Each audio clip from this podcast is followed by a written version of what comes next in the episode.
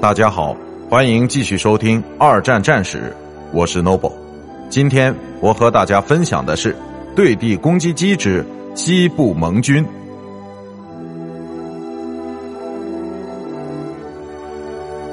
一九四零年，在缺乏战斗机的情况下，英法联军的地面进攻计划简直是灾难性的。相应的，英国开始在作战任务中使用飓风号和 P-40 基地鹰号战斗机，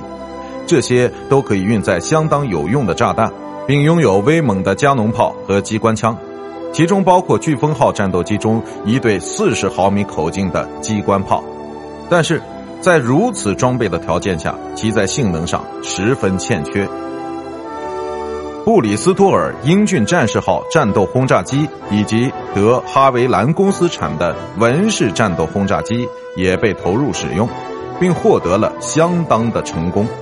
这些既大型又威猛的飞机可以运载坚不可摧的武器，但是在攻击的精准性上稍显不足。